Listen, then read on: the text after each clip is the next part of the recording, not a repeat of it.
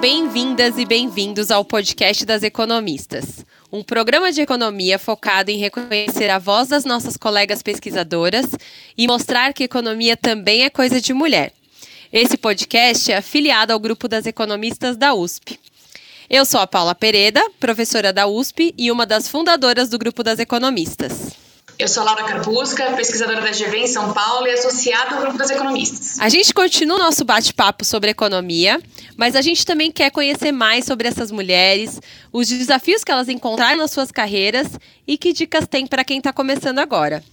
Hoje a gente vai falar sobre a carreira acadêmica e sobre como aliar o trabalho de pesquisa teórico com discussões relevantes para o trabalho aplicado. Vamos falar também sobre redes sociais e habilidades socioemocionais e como elas afetam o bem-estar das pessoas.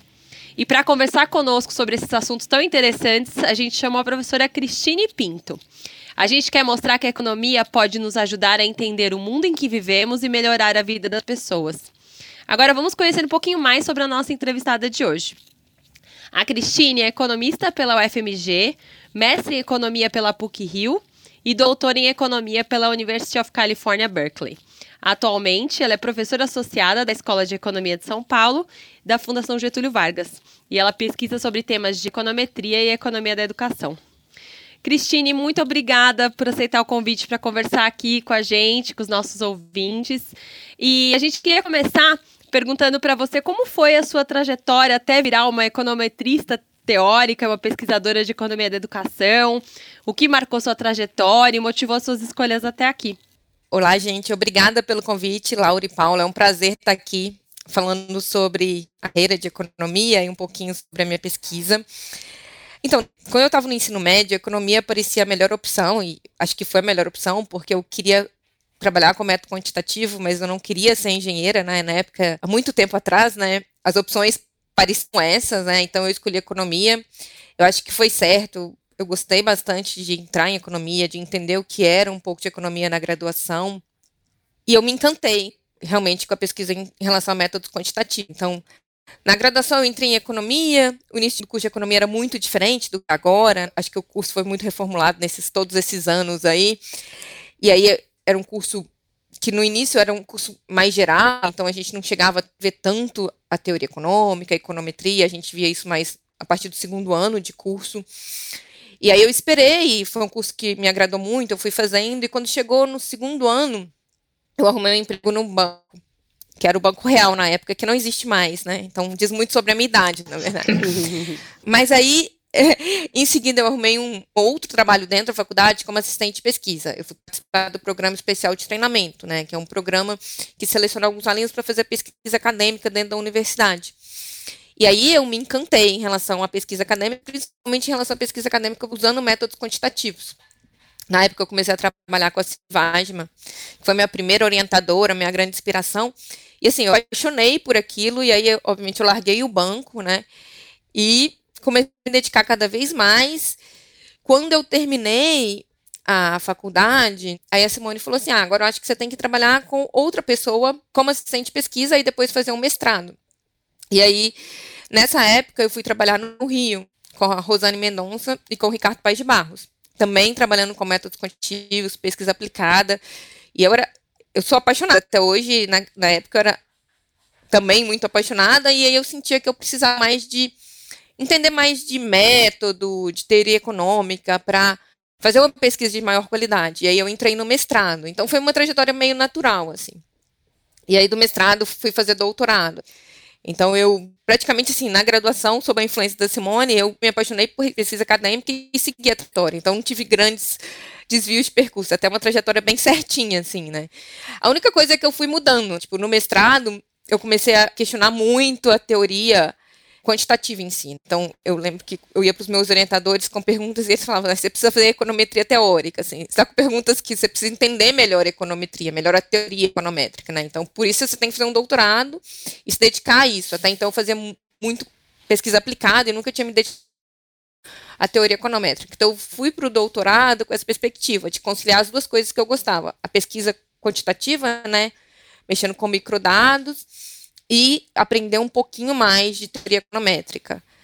E aí foi isso, assim. Depois aí eu voltei para o Brasil e segui a carreira acadêmica como pesquisadora e professora. Interessante você ter falado essa questão que as suas perguntas te levaram a estudar econometria teórica, principalmente no mundo que a gente vive hoje, né, que permite um trabalho intenso com dados. Tem muito dado disponível, a gente tem capacidade computacional para analisar esses dados, né? E talvez passe, inclusive, às vezes a falsa impressão, principalmente para quem está começando agora, que é só pegar uns dados e sair por aí falando alguma coisa sobre eles. E a gente sabe que não é bem assim, né? Então eu perguntaria para você o que, que você ressaltaria que é algo muito importante quando alguém for trabalhar com dados. Então, eu adoro responder essa pergunta, Laura. Inclusive, é uma das minhas aulas quando eu dou econometria para graduação. que ótimo. E eu estava até conversando hoje com uma outra professora sobre isso. Eu acho que, assim, é fundamental entender que a teoria econômica vem antes do instrumental econométrico, né? Então, primeiro eu vou explicar como é que eu entendo a econometria, né? Depois de tantos anos estudando. Acho que a econometria é um instrumental que permite a gente trabalhar, como a Laura falou, com bases de dados hoje cada vez maiores, para buscar evidências, mas evidências que corroborem alguma hipótese que a gente forma a partir da teoria econômica. Então, acho que todo o pensamento de um trabalho empírico começa com a teoria econômica, com a formulação de qual hipótese eu quero testar, em que, que essa hipótese se baseia, por que, que isso é interessante, onde isso se encaixa. Aí sim que eu tenho isso muito claro na minha cabeça, aí eu vou para a questão do instrumental. Ah, então como é que eu testo isso? Qual que é o melhor instrumental para testar isso, né? Então esse é o caminho mais natural, eu acho, é que é para você, você, ter uma pesquisa aplicada, é, digamos, de qualidade, baseada em evidências, que você use as grandes bases de dados que estão aí, que são muito boas hoje em dia, as grandes ferramentas que estão aí, eu acho que começa tudo pela teoria econômica. Você entender que você tem uma hipótese para ser testada, que essa hipótese é baseada em alguma teoria que você já viu, e aí sim, aí você vai pensar, ah, como é que eu testo isso usando as ferramentas que eu tenho e qual a melhor base de dados para eu testar isso. Então, eu sempre brinco com os meus alunos, é uma frase que a teoria econômica vem antes da econometria. O que eu estou dando para eles é só ferramental para entender melhor o mundo, mas sempre baseado na teoria que eles estão aprendendo, né, na teoria econômica. Perfeito. Fico apelo aos alunos, inclusive, para que eles não abandonem as aulas de teoria econômica, mesmo quando eles forem interessados em trabalhar com economia empírica, né, que é aquela que usa dados do mundo para dizer alguma coisa a respeito do comportamento das pessoas. Então, não abandonem a teoria econômica, jovens economistas que querem trabalhar com dados. É, com certeza. Cristine, se eu puder fazer uma pergunta só para ir nessa direção a respeito da análise de dados, né, e da contribuição que ela faz para as perguntas que os economistas respondem, o que, que você acha que hoje é a vanguarda, assim, da econometria teórica ou da análise de dados? Qual é o seu palpite sobre isso? Nossa, essa é uma pergunta difícil. eu acho que a gente evoluiu muito, né, em termos de econometria teórica. Eu acho que eu mexo com uma parte muito específica dela, né, que eu mexo com a parte mais com dados cross-section. Eu vou explicar, então, para quem nunca trabalhou com econometria, a gente tem diferentes tipos de dados que a gente pode ter, né? Então, a gente tem dados que a gente observa um contingente de indivíduos em um único período de tempo. A gente tem quando a gente acompanha tipo um país nesse período de tempo, que é o que a gente chama de séries de tempo. E o que eu trabalho mais é com isso, que a gente acompanha uma amostra de uma população, uma amostra de firmas em um único ponto do tempo. Eu acho que todas as fermentais e econometrias evoluíram muito. Eu acho que por dois motivos. Primeiro que é uma fermental que está sendo cada vez mais usada, mas principalmente porque hoje em dia a gente tem bases de dados enormes, cada vez mais interessantes, né? Então, coisas que a gente não conseguia responder no passado, hoje a gente consegue porque a gente tem dado. E aí as ferramentas vão se adaptando a essa necessidade dos trabalhos empíricos usarem cada vez mais dado e assim por diante. Então, essa pergunta, qual a vanguarda da econometria teórica, eu não saberia te responder como um todo. Eu posso te responder na minha área, né? Então, na minha área, que é microeconometria, que a gente usa cross-section para analisar questões de microeconomia, eu acho que o que está mais em voga agora é como usar essas grandes bases de dados que a gente tem para ajudar a gente no entendimento das relações econômicas. E mais do que isso, como que a gente chega perto do que a gente gosta tanto, que é a famosa causalidade. O que causa o quê? Então, eu acho que hoje em dia a gente tem uma mistura muito grande de brincar um pouquinho com as questões de data science, né, que é como é que eu pego esse conjunto de informações enormes e resumo ela de uma forma que me ajude a entender um pouco o mundo, mas mais do que isso, como é que eu uso essas ferramentas de data science dentro da nossa questão, que é sempre assim, como é que eu uso aquilo para me ajudar a entender a questão de causalidade. E eu acho que, voltando um pouco para essa questão de causalidade, acho que hoje em dia, não diria que é a vanguarda, mas é o assunto que eu gosto mais de falar, e que eu acho que a gente evoluiu muito nos últimos tempos, e a, Paula que está aqui, eu não sei se ela concorda comigo, acho que é muito legal que, assim, dos cinco anos para cá, dez anos para cá, a questão de avaliação de política se tornou, assim, muito importante. Eu acho que essa coisa de é importante a gente avaliar uma política, é importante a gente ter evidência baseada em dados do que funciona, do que não funciona, para a gente orientar os gestores. E como é que eu faço isso de uma forma que eu sempre chego perto do que seria o efeito causal daquela política, qual a melhor maneira de fazer essa é uma discussão que eu acho que a gente evoluiu muito. E eu acho que evoluiu muito no sentido não só de técnica para isso, mas também das pessoas sentirem a importância de fazer isso. Eu acho que isso é essencial pela profissão em si, mas porque eu acho que é importantíssimo para a questão de política pública mesmo. A gente ter cada vez mais evidência do que funciona o que não funciona, para a gente poder ajudar os gestores em qual caminho seguir, o que investir, como fazer. Então, eu acho que tem essas duas frentes. Eu acho que tem a frente de data science, que eu acho que eu vejo essa questão de como resumir essas informações que a gente tem, que são enormes, né, são inúmeras, e como a gente usa isso dentro da nossa pesquisa, e como a gente ajuda nessa busca de causalidade. E tem essa questão de como buscar essa causalidade. Eu acho que o mais importante é como buscar essa causalidade dentro de um problema interessante. E no caso que eu estou te dando um exemplo, que eu acho que eu trabalho atualmente, é a questão de avaliação. Com certeza, Cristine. É, nesse ponto de data science, eu acho que nós, economistas, temos muito a contribuir né, para o debate dos estatísticos e justamente por a gente ter toda essa formalização do pensamento, a teoria econômica, como você também colocou na sua resposta anterior.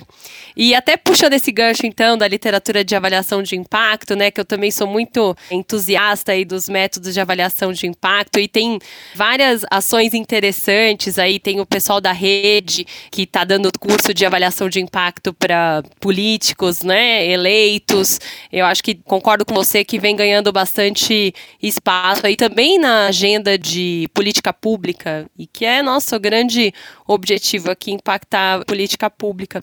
E nessa linha, você também tem muita contribuição teórica, né, para lidar com vários problemas, tanto teórico quanto empíricos na literatura.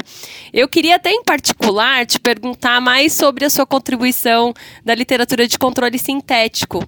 Que você contasse um pouquinho mais para os nossos ouvintes sobre o método e os desafios que ainda tem nessa literatura, que a gente ainda considera meio recente, né, dentro da literatura de avaliação de impacto, e a sua contribuição, né, um pouco da sua pesquisa aí sobre, sobre controle sintético. Então, assim, controle sintético, acho que eu vou fazer um panorama geral do método e depois eu falo um pouquinho das contribuições e o que eu acho que vai ficar aí. Então, o controle sintético foi um método que eu acho que foi criado para um caso muito especial. Foi criado por um super econometrista, que é o Abadi, e que ele tinha um problema, ele tinha uma unidade tratada, então assim, ele queria estimar, eu vou dar um exemplo, tá? O efeito de um programa antifumo na Califórnia.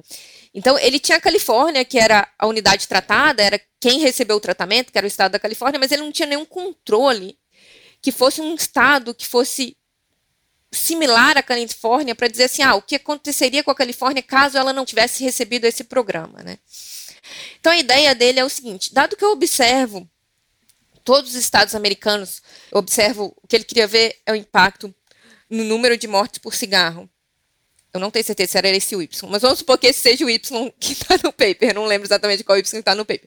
Mas suponha que o Y dele, ou seja, a variável de resultado que ele estava olhando era o número de mortes por cigarro. E ele observava essa variável de resultado para os Estados americanos em vários períodos de tempo. Antes do programa acontecer e depois que o programa aconteceu. Então ele falou assim: como é que eu uso todos os outros estados americanos para construir um grupo de controle que simule o que aconteceria com a Califórnia caso ela não tivesse esse programa. Então, esse era o problema que ele tinha nas mãos.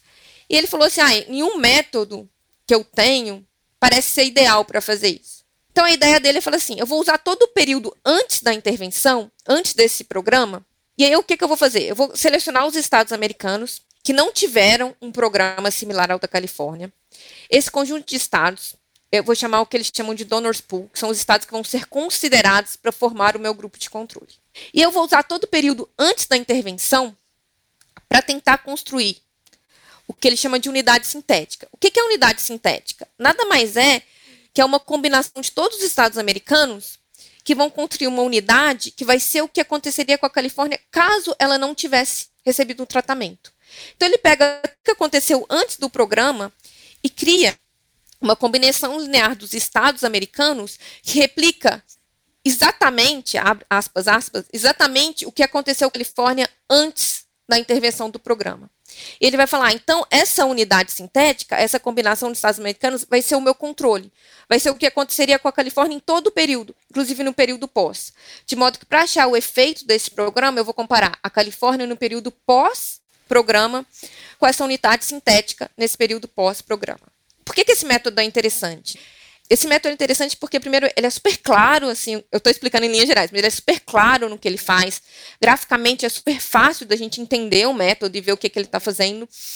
Mas ele é um método que a teoria, como a Paula falou, foi desenvolvida há pouco tempo, né? O Abadi usou isso num paper empírico e depois ele começou a desenvolver a teoria dele. Então, a parte de desenvolver a teoria do método é uma coisa ainda em construção. Né? E aí tem várias frentes que a gente pode pensar, como construir os intervalos de confiança, ou seja, como saber se aquilo ali é significativo ou não, fazer a parte da inferência. Tem uma parte que é pensar na teoria em si. Então, a minha contribuição foi pensar assim, ah, que eu entendo essa teoria de controle sintético, né? Em que setup, em que instrumental eu vou colocar essa teoria do controle sintético para entender se esse estimador de fato está captando o que eu quero, em que circunstância ele chega mais próximo do efeito causal que eu quero. Então, é dentro desse contexto que eu tenho um paper com um colega, que é o Bruno Ferman da EGV, que a gente tenta estudar as propriedades desse estimador. Né? Então, a gente começa a pensar no modelo como a Badi estava pensando, e vamos tentar entender se essa unidade sintética, de fato, vai replicar o que aconteceria com a Califórnia quando o número de períodos pré cresce, mas o número de controles é fixo, que é o que mais ou menos ele estava pensando nessa aplicação para a Califórnia, né? O meu número de estados é fixo, então eu tenho que usar o que a gente chama de série de tempo para tentar achar as propriedades do estimador. Então a gente vem pesquisa nesse sentido, tentando dar um pouco de luz assim, ah, quando usar este método e quando esse método vai dar para a gente uma resposta confiável, ou seja, confiável no sentido de chegar perto do efeito causal que a gente quer estimar. Então a gente vem dar uma luz nessa teoria do controle sintético o Bruno tem outros papers também nesse sentido, em que ele permite que o número de controles cresça, não só o número de tempo, né? Dando uma luz desse controle sintético. O que, que as pessoas estão fazendo hoje e o que, que eu acho que é o método, aí sim, de vanguarda neste lado? Eu acho que o método de vanguarda neste lado é uma teoria nova, são os métodos novos que vai combinar o controle sintético com outros métodos. Então, tem um paper recente que combina o controle sintético com um método que a gente chama de diferença de diferenças. E aí eles conseguem construir métodos mais robustos usando é, duas teorias econométricas. Então, acho um método que vai ser cada vez mais usado, né, porque ele tem essa vantagem de a gente poder ter poucos controles, um só tratado e poucos controles, e desde que a gente tenha essa série de tempo grande, né, e ele é um método que, combinado com outros, nos dá uma resposta muito robusta em termos de efeito causal.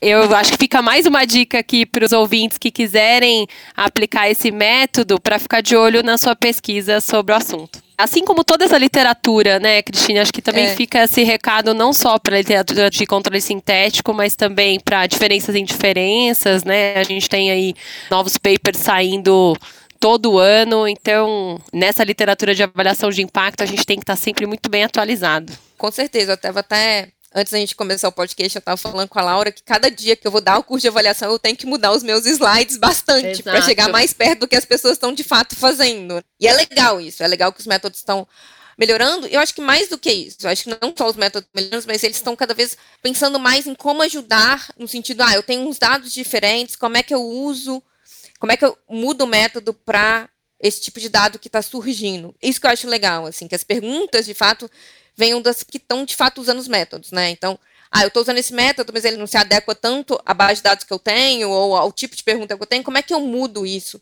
E aí eu acho que é isso que é legal da teoria econométrica, que ela vai cada vez mais ajudando nesse sentido. E eu acho que em avaliação isso acontece, como a Paula falou, muito frequentemente, né? Eu acho que todo ano tem paper novo e assim por diante. Tem paper novos pensando em como usar machine learning dentro de avaliação, que também é uma pesquisa legal. Então, novidade sempre tem nessa área.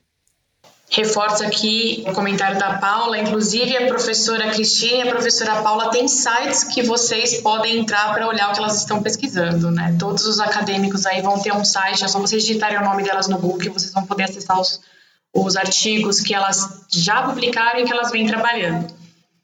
Cristina, a gente queria falar um pouco com você sobre uma linha da sua pesquisa muito interessante que é sobre questões de habilidades socioemocionais e quais os impactos dessas habilidades né, em dimensões importantes que acabam, de alguma forma, atingindo o bem-estar individual e coletivo. Conta para nossos ouvintes o que são essas habilidades e por que essas habilidades são importantes para nós. Então, as habilidades socioemocionais são aquelas soft skills que hoje a gente sabe que são super importantes desenvolver também, além das habilidades cognitivas. Então, tem uma questão de como pensar nessas habilidades, mas a gente, eu vou usar nomes genéricos, depois a gente pode falar um pouquinho como medir essas habilidades e assim por diante. Mas é, se uma pessoa é extrovertida, se uma pessoa tem consciência de cidade, se ela é amável, se ela tem o que a gente chama de locus de controle interno ou externo, ou seja, se ela atribui tudo que acontece com ela ao ambiente externo, ou se ela tem a própria consciência de que parte do que acontece com ela é devido às ações dela. Isso são o que a gente chama de soft skills. E a gente tem uma literatura grande, aí é um pouco da minha pesquisa em economia da computação, mostrando que essas habilidades hoje são muito importantes. Por quê? A gente tem uma teoria de neurociência contando para gente que as habilidades cognitivas, que também são super importantes, elas se desenvolvem muito mais quando a gente é jovem, né? Essas habilidades socioemocionais não, são habilidades que são mais maleáveis, né? Então a gente consegue modificar elas ao longo do nosso período de vida. Então o que a gente está estudando hoje em dia, que é um pouco da pergunta da Laura, é qual o impacto dessas habilidades socioemocionais? E como afetar essas habilidades socioemocionais? Tem uma dificuldade aqui, que ao contrário das habilidades cognitivas, e isso é uma coisa que a gente ainda não tem uma resposta tão clara, mas a gente tem que pensar um pouquinho que as socioemocionais, ao contrário das habilidades cognitivas, né, que é raciocínio, lógica, raciocínio verbal, estou dando alguns exemplos, né? A gente sempre acha que mais é melhor, as habilidades socioemocionais nem sempre é assim, né? A gente quer desenvolver, né, mas a gente ainda tem um problema de a gente consegue medi-las hoje com alguns instrumentos, mas algumas habilidades nem sempre mais é melhor. Mas o que a gente sabe é que desenvolver essas habilidades hoje é importante. Por quê? Porque a gente tem uma literatura enorme de artigos acadêmicos contando para gente que essas habilidades socioemocionais têm impacto positivo no mercado de trabalho, ou seja, pessoas com melhores habilidades socioemocionais, melhores soft skills, elas ganham mais, na média, tudo na média, elas ganham mais, elas conseguem melhores ocupações, tem efeito delas no comportamento de risco, então na probabilidade de cometer crime, probabilidade de gravidez na adolescente, né? E mais do que isso, a gente tem alguns papers muito interessantes mostrando o impacto que alguns programas educacionais têm nessas habilidades e como esses impactos são duradouros, o que é bem interessante. Então, eu vou contar um pouquinho de uma pesquisa que a gente fez. A nossa pesquisa era muito avaliar um certo programa educacional, que é um programa que os alunos brincavam com blocos. Então, eram, eram atividades estruturadas em que eles tinham que desenvolver com blocos Lego. Né? Então, é um programa educacional da Lego, que foi implementado no estado brasileiro, e a gente foi avaliar este programa. Esse programa tem uma matriz de competência que ele visa não só afetar as habilidades cognitivas, como assim, ah, os meninos desenvolverem raciocínio lógico, noções espaciais, mas também eles faziam um programa de modo que a estrutura do programa, os alunos eram alocados em grupos pequenos e cada aluno tinha que tomar uma parte nesse grupo. Como é que assim? Tinha um, um papel nesse grupo. Então, um era o líder, que tinha que liderar a discussão. O outro é aquele que tinha que organizar a discussão em papel, ou seja, ser o relator daquilo. O outro era o que ia apresentar o resultado do problema que estavam resolvendo com o Lego para a classe no geral. Então, com isso, eles tinham o objetivo também de desenvolver essas soft skills. O aluno ser extrovertido, o aluno conseguir trabalhar em grupo. E a gente foi avaliar esse programa e a gente tem um resultado bem legal, assim, que o programa tem efeitos positivos, né, nas habilidades cognitivas, principalmente. Ele também tem um efeito positivo em desenvolver as habilidades soft skills, algumas delas. Mas o que a gente achou de mais interessante, e eu vou em linhas gerais os resultados, é que os alunos que tinham maiores habilidades socioemocionais no começo do programa, eles se beneficiaram mais do programa quer dizer com isso? Que aqueles alunos que tinham maiores habilidades socioemocionais antes da implementação do programa, o impacto que o programa teve no cognitivo deles era maior. E aí a nossa questão é o seguinte: a gente sabe como é difícil afetar habilidades cognitivas com crianças mais velhas, né? Depois dos 12 anos é muito mais difícil a gente modificar as habilidades cognitivas. A gente achou que as crianças mais velhas que tinham essas habilidades socioemocionais mais altas, elas conseguiam se beneficiar mais do programa. Então, a importância da habilidade socioemocional, não só por si só, porque ela vai ter um, um efeito em comportamento de risco no mercado de trabalho, a gente tem evidência que os alunos que têm maiores habilidades socioemocionais, eles conseguem se beneficiar até mesmo mais de alguns programas educacionais. O que permite a gente talvez até aumentar a nossa janela de oportunidade de influenciar o cognitivo desses alunos. O que foi um resultado super legal para a gente, né? Que vem corroborar muito essa evidência, como é importante desenvolver essas habilidades e a grande questão que a gente tem é como desenvolver essas habilidades, né? A gente está aprendendo muito ainda. Aí eu não tenho nenhuma resposta fechada sobre isso. Tem vários programas que a gente vê de desenvolvimento de habilidades socioemocionais. É, a gente não tem nenhum resultado muito firme de falar, nossa, esse programa funciona bem em todos os ambientes ainda, porque eu acho que é difícil mesmo. Mas eu acho que é um caminho a gente se pensar, né? A gente sabe que é super importante investir em desenvolvimento de habilidade cognitiva em crianças, mas também eu acho que a gente tem que prestar um pouquinho de atenção em como desenvolver essas habilidades soft emocionais, essas soft skills, né, que estão aí e que são super importantes e eu acho que vão ser cada vez mais importantes no mundo que a gente vai viver daqui a algum tempo, né, é, que está mudando muito o mundo de mercado de trabalho, eu acho que essas habilidades vão ser cada vez mais valorizadas. Bem, bem interessante essa pesquisa mesmo, Cristine. E só por curiosidade mesmo, é, existe alguma diferença entre as meninas e os meninos com relação às habilidades é, socioemocionais? Então, a literatura mostra que sim, né, Paula? Que as meninas tendem a ser mais conscienciosas que os meninos.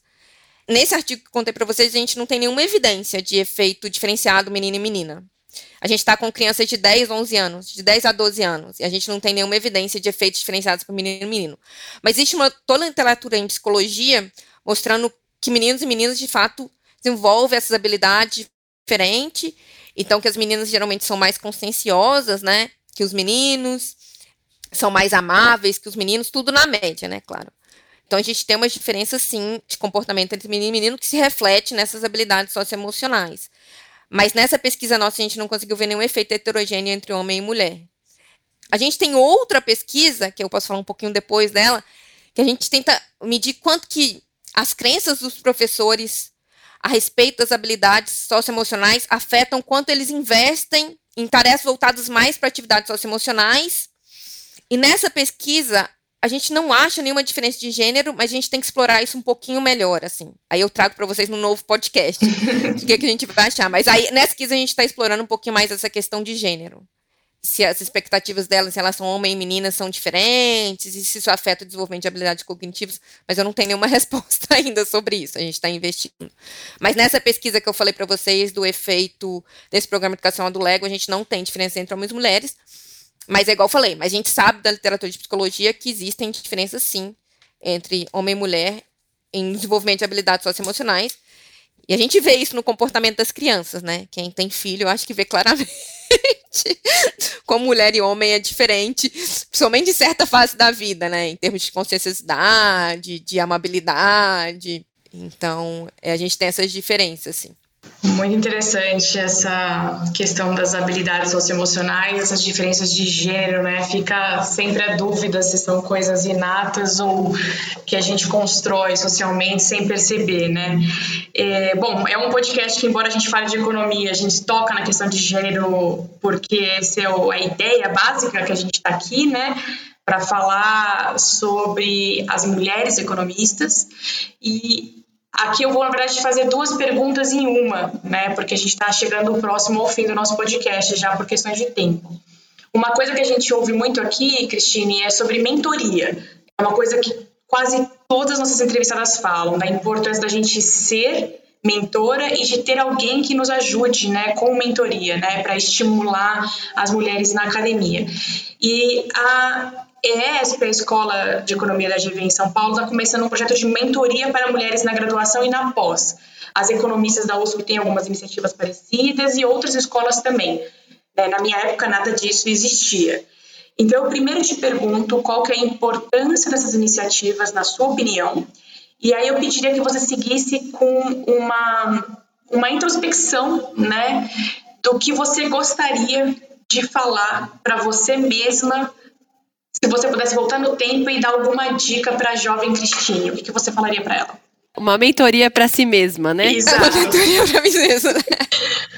Então, primeiro, eu acho super importante esse programa de mentoria. É, a Laura está ajudando muito com esse programa de mentoria que a gente está desenvolvendo na escola. Eu acho que nós somos poucas e, e, desenvolver um ambiente que a gente possa se comunicar e se ajudar é super importante, né? Eu acho que nós temos necessidades diferentes da dos meninos e às vezes a gente ter esse programa de mentoria acho super importante. É, Acho que a grande questão que a gente tem que pensar quando a gente está fazendo programa de mentoria é por que tão poucas mulheres na economia e como é que a gente usa esses nossos programas de mentoria para criar um ambiente cada vez mais favorável para as mulheres virem para a profissão. E mais do que isso, né? Como é que a gente chega com essas mentorias, a gente consegue passar informação do que é a profissão, do que, que a gente pode fazer como economistas.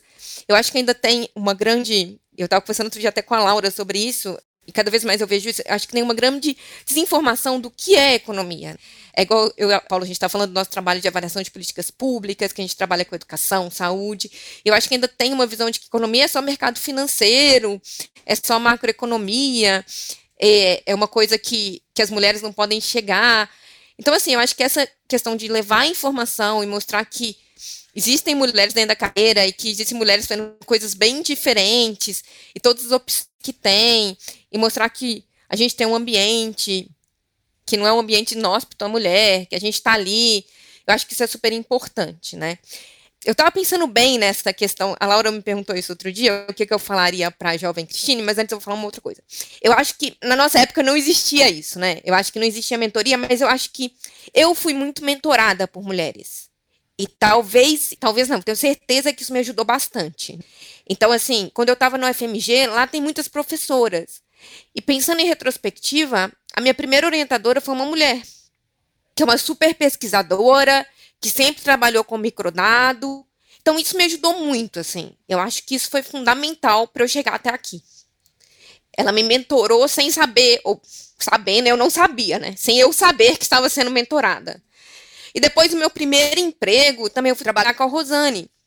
Eu trabalhava com o Ricardo Paz de Barros, mas sempre, na verdade, eu comecei com a Rosane, depois eu fui trabalhar com ele. Então, assim, eu acho que eu tive grandes role models na minha início de carreira que influenciaram muito para me mostrar que era possível a trajetória e que como fazer para chegar até lá.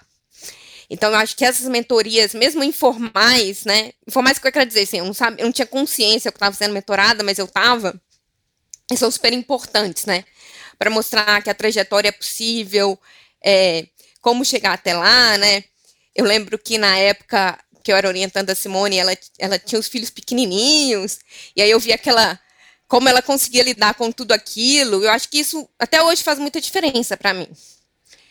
É, o que, que eu falaria para a jovem Cristine? Essa é uma pergunta difícil, Laura. Eu acho, na verdade, que eu não tinha. Quando eu a carreira, é, eu acho que a Laura falou um pouco disso, a gente nunca foi mentorada, né? É, formalmente, né? Eu acho que eu fui muito mentorada, mas não formalmente. E eu acho que as questões de gênero não passavam muito pela minha cabeça. Então, eu acho que a Argentina era muito ousada, assim. Eu simplesmente ia. Eu queria alguma coisa, eu corria atrás, eu ia. Então, eu lembro que quando eu formei no FMG, eu peguei minhas malinhas e mudei para o Rio e fui trabalhar, eu não pensava muito que aquilo não era possível. Sabe, eu achava que, tudo bem, eu vou seguir essa carreira e vai dar certo. Isso me ajudou muito, assim. Eu acho que a jovem Cristine falaria para mim que deu certo, sabe? A minha ousadia, o meu, o meu, como é que eu diria assim, é, tem que ser ousada. A gente tem que acreditar que a gente é, que é possível, sabe? Que não tem nenhuma barreira devido ao gênero. E eu acho que isso não passava na minha cabeça, talvez porque eu ter sido mentorada. Então, eu agradeceria a jovem Cristine por essa ousadia, por ela não ter bloqueado o meu caminho, em certo sentido. Mas eu diria para ela também que às vezes eu também poderia ter feito algumas coisas é, diferentes. Eu acho que eu poderia ter ajudado mais outras meninas no início da carreira, também contando um pouco isso, entendeu? Eu acho que algumas amigas minhas que não queriam e tal, eu, não, eu, eu, tentava, falava, vamos, vai dar certo, mas ainda tinha uma, uma certa resistência. Mas eu acho que eu, eu agradeceria a jovem Cristine, porque eu acho que ela foi, ela foi muito ousada e ela não, sabe, ela nunca pensou que gênero era uma questão. Então eu sim, simplesmente fui indo e, e como diz a, a Laura, meio abrindo portas, né? Chutando portas para entrar. E, e, e, deu certo, assim. É, eu acho que, que é mais nesse sentido, assim. Apesar de, quando eu pensei nessa pergunta, que a Laura me perguntou um tempo atrás, eu acho que eu fui super mentorada, sem saber. Que legal, nada como a ousadia da adolescência, para a gente, às vezes, é. não perceber que o mundo, de alguma forma, dificulta nossas escolhas e que as consequências são mais graves do que a gente imagina. Acho que essa, essa ousadia adolescente é uma boa coisa. A gente aprende, então, com a jovem Cristine hoje aqui. É, eu acho que é mais nesse sentido. E eu acho que, sim, eu acho que mentoria é uma coisa importante. Eu acho que se eu não tivesse sido mentorada, não sei se eu estaria aqui como acadêmica, é, entendeu? Eu não teria. Acho que a mentoria me ajudou no sentido de mostrar que é possível, sabe? Que mostrar todas as trajetórias possíveis dentro da economia. É, por exemplo, a Simone era uma acadêmica que mexia com, com questões de gênero, né, na verdade, e, e com a economia tra do trabalho, desenvolvimento, e a Rosane também, com questões de educação. Então, acho que elas me mostraram outro lado da economia, que eu acho que foi super importante para eu conseguir para eu me apaixonar pela carreira e, e porque são, tem dificuldades, né? E vencer as dificuldades que surgiram aí. Legal, Cristine. A gente fica muito feliz também de saber todas essas iniciativas de mentoria aí em, em vários é, cursos, né? Como você apontou, é muito importante. E por mais que você falou que não tenha feito esse trabalho tanto, ainda há tempo e você está fazendo agora. Então isso é bastante importante. Queria agradecer novamente a sua participação aqui no nosso podcast e fica aí a mensagem para todas que ousem, né?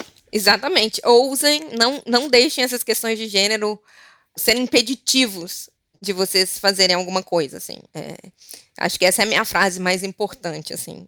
E eu agradeço muito ter participado. Eu acho que essas iniciativas desse podcast são super importantes para a gente cada vez mais atrair as meninas para a economia, né? E mostrar para elas que é possível fazer dentro da nossa carreira de economista. Com certeza. Como a gente fala na introdução, a economia também é coisa de mulher. E a gente vai ficando por aqui. O podcast das economistas continua em alguns dias. Assine o nosso feed para você saber quando a gente vai subir mais um episódio. O podcast das economistas é uma produção afiliada ao grupo dos economistas da USP.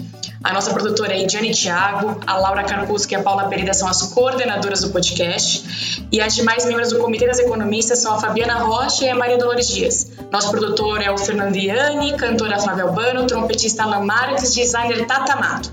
E nossa entrevistada hoje foi a professora Cristine Pinto. Muito obrigada e até o próximo podcast das economistas. Assina nosso feed.